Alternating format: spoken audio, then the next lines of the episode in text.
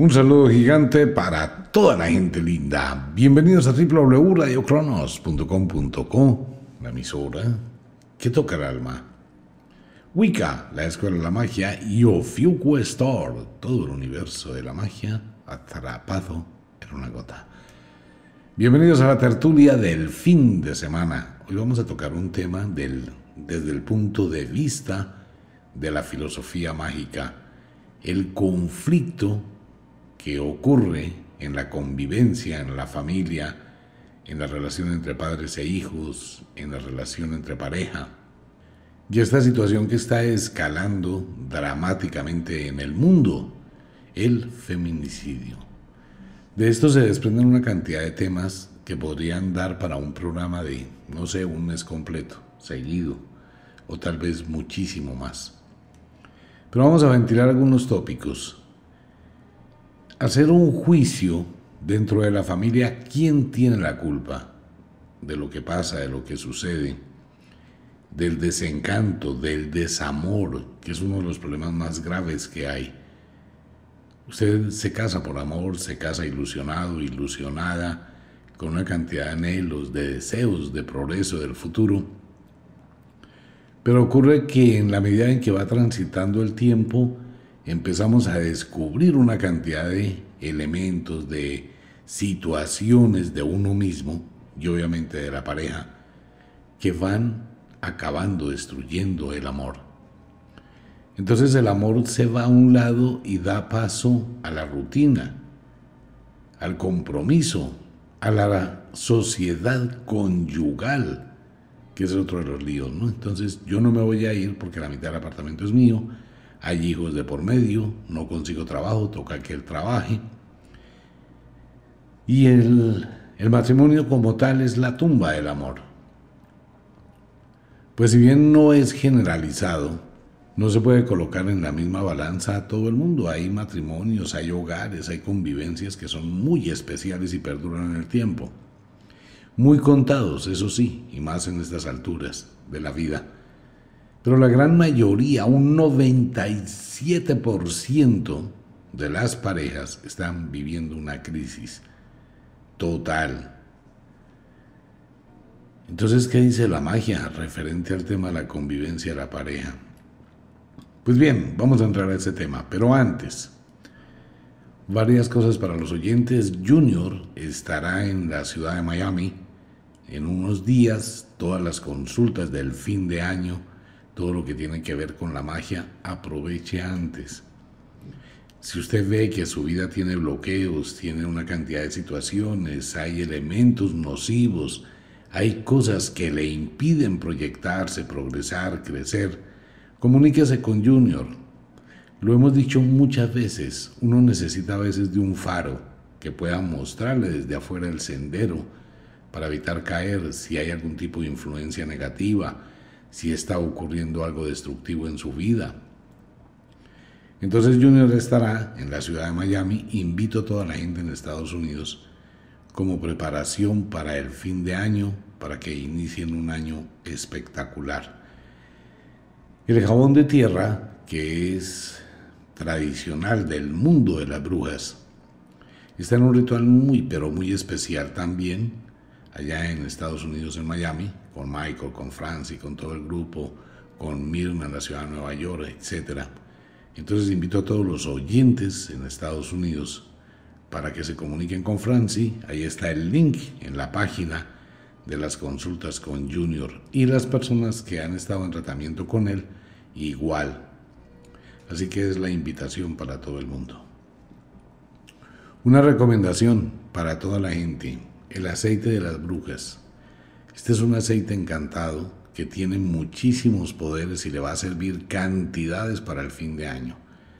En el fin de año es donde se presenta mayor cantidad de influencias, cosas negativas, pérdidas del empleo, pérdidas de la economía y una cantidad de situaciones. El aceite de las brujas en Ofiuco Store. Les recuerdo a los oyentes, Ofiuco Store es la página al lado de Wicca. Entonces en Ofiuco está Gotas de Magia con toda esa cantidad de esencias, pociones y todo lo demás. Y en Wicca están los libros y los rituales. En Wicca, no se vaya a quedar sin la moneda de la vida, el óvulo de Caronte. De verdad que vale la pena tenerlo. Pues bien, eso es la invitación para todos los oyentes. Ah, bueno, les aclaro, consultas conmigo no hay. Tengo la agenda completa y algunos cupos para Estados Unidos. Vamos a mirar qué hacemos este fin de año y en enero para las cabañuelas. Pero después le cuento. ¿Qué pasa en la situación de la pareja? Entremos a tema. Hay que mirar el corazón de cada uno. Lo primero que tenemos que hacer es mirar en el corazón. ¿Amo o no amo a la persona? Perdí el interés en esa persona, ya no me interesa, ya no la quiero, ya no lo quiero. Pero esa es la primera parte, ser sincero con uno mismo. La segunda parte, que es la más difícil, es que a pesar de que sé que ya no hay un sentimiento, ahí me quedo. Entonces estamos hablando del negocio, del interés, de otro tipo de cosas. ¿Por qué se presentan tantos conflictos en la relación pareja? Hoy, en estas alturas de la vida, tenemos muchos canales de información. Tenemos muchísima cantidad de redes, WhatsApp, eh, podemos conocer muchísima gente. Y tenemos muchas situaciones que nos alejan de la relación. Hoy todo el mundo en la casa, en las casas debería ser totalmente prohibido el uso del celular cuando se está en la casa. El señor está acostado ahí, está mirando el celular, la señora está mirando el celular, los hijos están mirando el celular. Todo el mundo está pegado al celular, de las redes sociales. ¿Eso qué hizo? Eso comenzó a abrir un, un abismo en la relación pareja y en la relación de padres e hijos.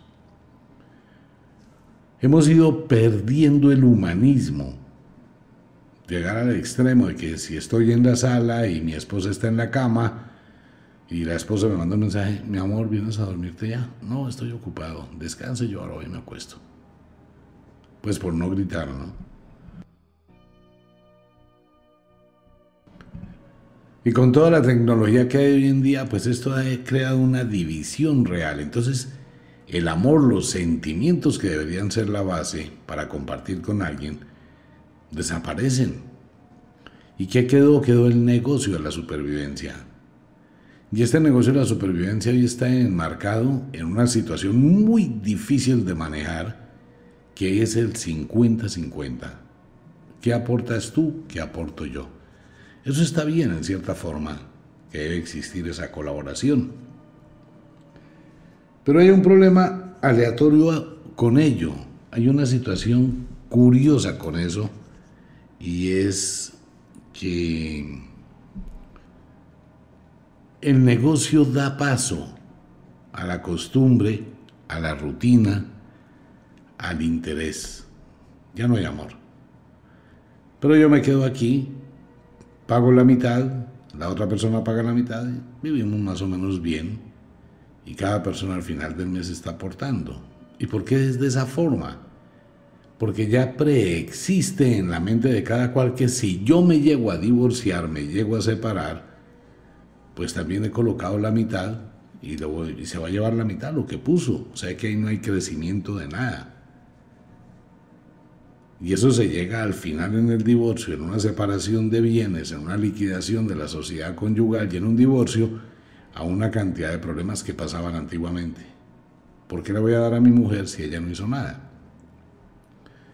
Entonces la gente coge sus propiedades, las vende, las saca para no tener que repartir nada cuando llega el divorcio. Para evitar ese problema, pues aportamos por mitad, 50-50, 50-50. ¿Qué pagas tú? ¿Qué pago yo? Y de malas. Y si le tengo que prestar plata, usted me la devuelve. Y si no tiene para devolverme, bueno, me firma un papelito. Hoy está pasando en muchos hogares que el Señor lleva las cuentas de cuánto le está prestando la esposa. Porque ella no pudo aportar un mes, dos meses, tres, cuatro, seis, lo que sea. Y en el caso contrario, si el esposo se quedó sin dinero, sin trabajo, la esposa asume la carga económica, ah, y eso sí que está de moda. Entonces, todo esto es lo que usted todavía me debe. Si yo me caso con una mujer trabajadora, emprendedora, luchadora, una mujer echada para adelante, una mujer que empieza a asumir la responsabilidad económica del hogar, pues yo no hago nada, qué rico que me mantenga. Son una cantidad de bemoles que rodean la relación pareja, que nunca se la va a decir a nadie antes del matrimonio y así les digan lo que va a vivir, la gente es muy terca. El negocio del matrimonio es el peor negocio del alma, de la vida, de la estabilidad, del crecimiento económico y del progreso. Hoy y siempre ¿Por qué funcionaron los negocios en la antigüedad? Porque las mujeres aguantaban. Hoy no. Entonces entramos en una cantidad de conflictos que no sabemos manejar, no sabemos negociar, no sabemos llevar. Primero son una cantidad de discusiones por una cantidad de cosas triviales, las dudas, los celos, las insinuaciones, la incertidumbre entre la pareja delante de los hijos. Esa situación incómoda, fastidiosa que se vive en muchos hogares, que ya trasciende a la indiferencia total, donde la sexualidad se convirtió en una cosa rutinaria, absurda y hasta grotesca, una vez por ahí cada tres, tres semanas, y eso. Y si la sexualidad es muy buena, entonces por el otro lado todo lo demás está mal y lanzamos y enviamos mensajes muy equivocados de una persona a la otra. Dentro del canal de YouTube hay un programa que realicé hace unos años que es oprimir botones. Ojalá todo el mundo lo escuchara. Cuando hay una discusión uno empieza a oprimir botones en la otra persona, a sacarle cosas del pasado, a insinuar cosas, a ser cruel, a decir cosas. Las relaciones comienzan a ser tormentosas, tóxicas. Entonces empieza la pelea. Sumado con esa pelea de papá y mamá, viene la influencia sobre los hijos. El que los defiende quitándole la autoridad al otro y quien los apoya. Entonces eso se vuelve un campo de batalla. Horrible. Y los muchachos hoy en día, la gente menosprecia a la juventud y prácticamente a la infancia. Ya infancia no hay, hay solo niñez, hasta los 7, 8 años. A partir de los 8 años, hoy, en este momento, cada niño que tiene un teléfono celular tiene un conocimiento de la vida que usted no imagina. Usted va a pensar que la niña no sabe de sexo. La niña de 8 años, de 9 años, no, ella no sabe de sexo. Ese señor, ¿cómo dice eso? Pero le cuento que su niña de 8 o de 9 años en la gran mayoría de ocasiones ha visto más películas de pornografía y de sexo que lo que usted ha visto en su vida. Y empieza a averiguar qué es lo que está pasando con la información que reciben hoy los niños. Y esto hay una cantidad de videos impresionantes de niños de 8 años a los que los han visto, los filman en la casa, por allá escondidos mirando videos porno? ¿Quién se los manda los amigos? ¿Usted qué cree? ¿Quién se los manda las amigas? Y ellos tienen una conciencia que no deben hablar de eso, que no deben comentar de eso, pero se sienten atraídos a lo prohibido. Saben muchísimas cosas, saben tener, mire, le cuento, los niños de 8 y de 9 años saben cambiar las dos SIM card en el celular. Y una SIM card es muy pequeñita. ¿De dónde la sacó? Porque un amigo se la dio. Venga, mire, cuando vayamos a hablar de este tema, de estas cosas, para que no lo vayan a pillar, se abre el teléfono aquí, se saca esta, se mete esta, se cierra, se hace aquí en la configuración, ¡pa! Y ahí tiene usted un número que ni su mamá, ni su papá, ni absolutamente nadie sabe. Así se bloquean las claves, así se bloquean por favor ingrese a todos los grupos que hay en Facebook de niños, grupos de niños. Busco amigos, busco amigas, busco alguien con quien hablar, alguien con quien intercambiar fotos. Hey, ¿dónde estás? Quiero verte, quiero conocerte. No me crea nada. Entre, investigue. Busque en Facebook grupos de niños de 8 a 16 años y lea lo que dicen ahí. Entonces deje de pensar que sus niños son inocentes. Los niños empiezan a volverse unos manipuladores totales y empiezan a darse cuenta que hay inestabilidad en el matrimonio, que no hay autoridad. Esto va a generar una cantidad de enfrentamientos y conflictos entre padres e hijos. ¿Qué es lo que se ve hoy en día, no? La niña ya no respeta a la mamá, tampoco al papá, el muchacho tampoco, y hay una inestabilidad en la juventud desde los 10 años ya no es desde los 15 o la edad prohibida de la pubertad. No existe hoy la pubertad. Los niños ya a los 8 o 9 años tienen un conocimiento de muchísimas cosas, por favor, y reciben una cantidad de informaciones en las redes. El niño de 15 años en Suiza que se acaba de ganar 3 millones de euros eh, haciendo una cuestión de criptomonedas. La niña que hizo no sé qué cosas y desarrolló sí qué más y tiene una cantidad de plata. La que es artista, la que es actriz, la que es actriz, el actor. Toda esa información le llega a los niños. Entonces hay un conflicto interno y externo. ¿Qué hacemos para arreglar el problema? Miren, en el mundo de las brujas es un mundo de mucha sabiduría. Hay que tomar decisiones si realmente la relación no se puede rescatar, hay que pensar muy seriamente en terminarla. Así no le gusta a muchos oyentes. Si bien la gente aboga por mantener una unión de pareja, cuando la unión de pareja está empezando a volverse tóxica, hay que terminarla. ¿Por qué? España, Argentina, Colombia son países donde la tasa de feminicidios y violencia intradoméstica es exageradamente alta. Pero alta es altísima. En cada uno de estos países, cada 30 segundos, una mujer es afectada por su pareja o por sus hijos. Entonces imagínense la violencia tan tenaz que intrafamiliar.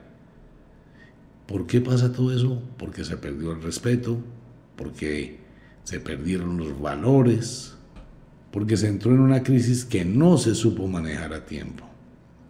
Es preferible una separación, vamos a quedar como amigos, vamos a quedar en otras situaciones y vamos a decantar esto por el bien de los muchachos, por el bien de los hijos y por el bien de los dos. Pero ahí viene el otro problema la guerra que va a continuar después de la separación. Si usted no me da los niños, se los quito, me los llevo. Yo vengo a ver a mis hijos cuando se me dé la gana. Esta es mi casa porque yo la construí, usted es una arrimada. Esta es mi casa porque yo la construí, porque es la casa de mis papás y usted es un arrimado. Hay una cantidad de ofensa, ¿no? O sea, se ha dado cuenta que las relaciones que se acaban se convierten en enemigos y una persona habla mal de la otra. Entonces estamos viviendo una cultura de engaño, de ego. Yo no me voy a ir porque esto también es mío, de enfrentamientos, de peleas. ¿Qué están haciendo las mujeres en todo el mundo? Aprendiendo defensa personal, que eso sería obligatorio para todas las mujeres, aprender defensa personal. En algunos países del mundo están armándose las mujeres en los países donde el gobierno equivocadamente prohíbe el porte de armas, lo digo públicamente, los derechos fundamentales son universales. Uno de los derechos fundamentales es la protección de la vida, el derecho a la vida, el derecho a salvaguardar su patrimonio y la vida de sus seres queridos.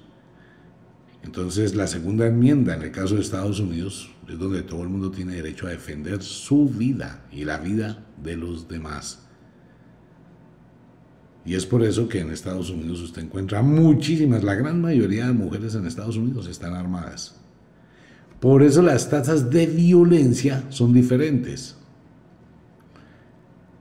Porque hay una defensa. En otros países donde la mujer no tiene defensa de absolutamente nada, termina maltratada, masacrada y bueno, destruida o muerta.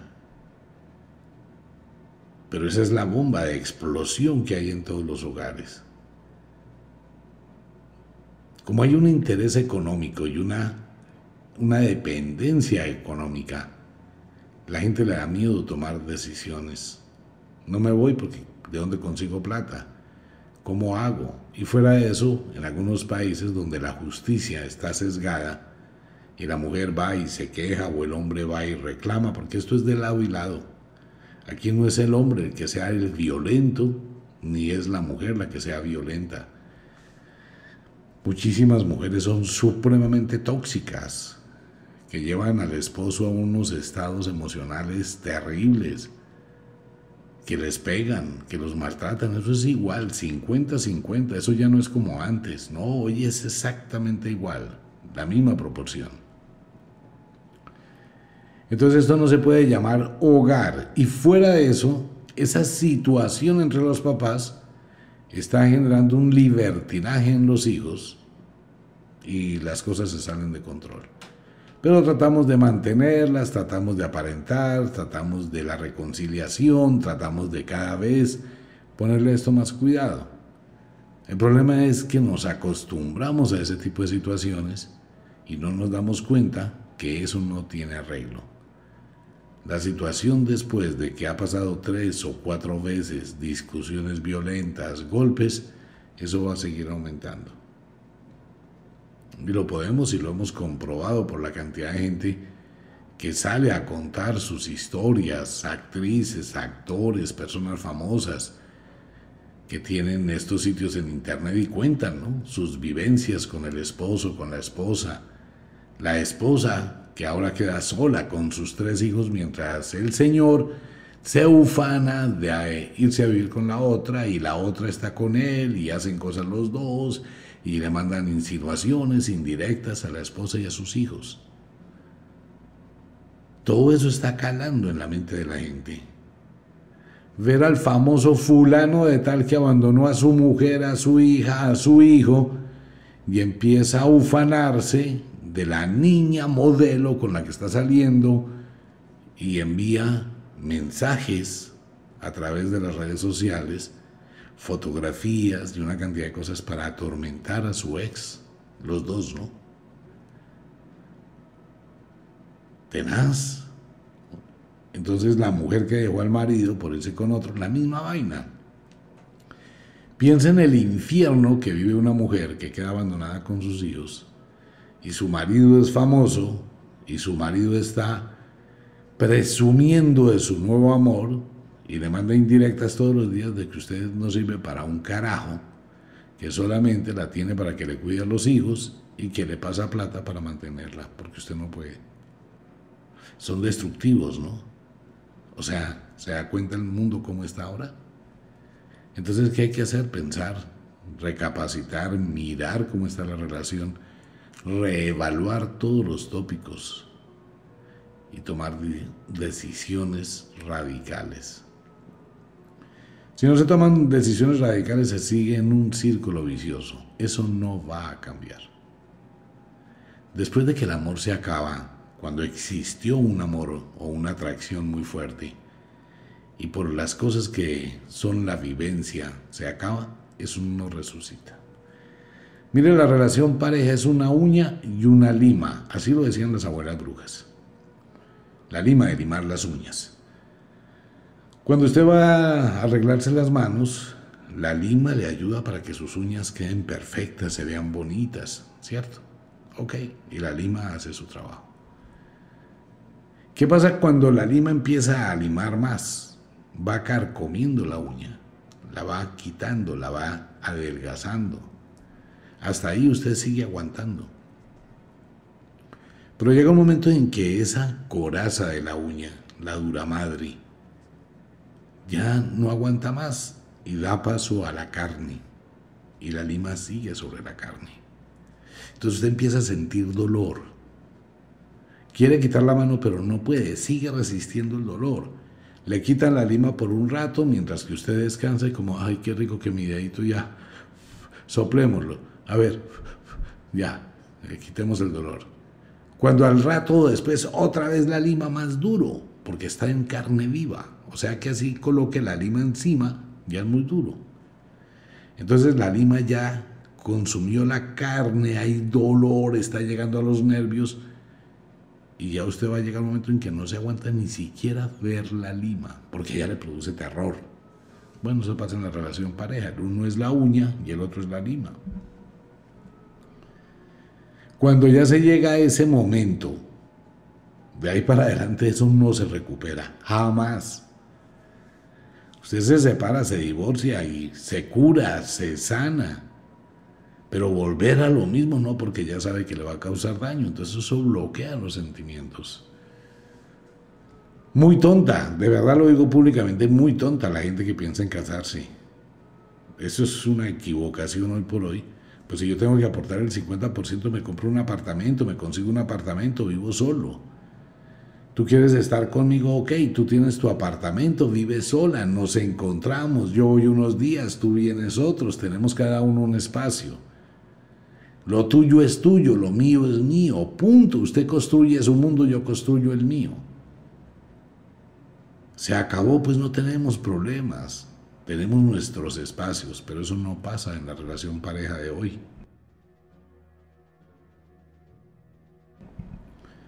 Puedo garantizarle que en su círculo de amigos, analice su círculo de amigos, cuántos están viviendo bien en su relación pareja. Solamente piensa en eso.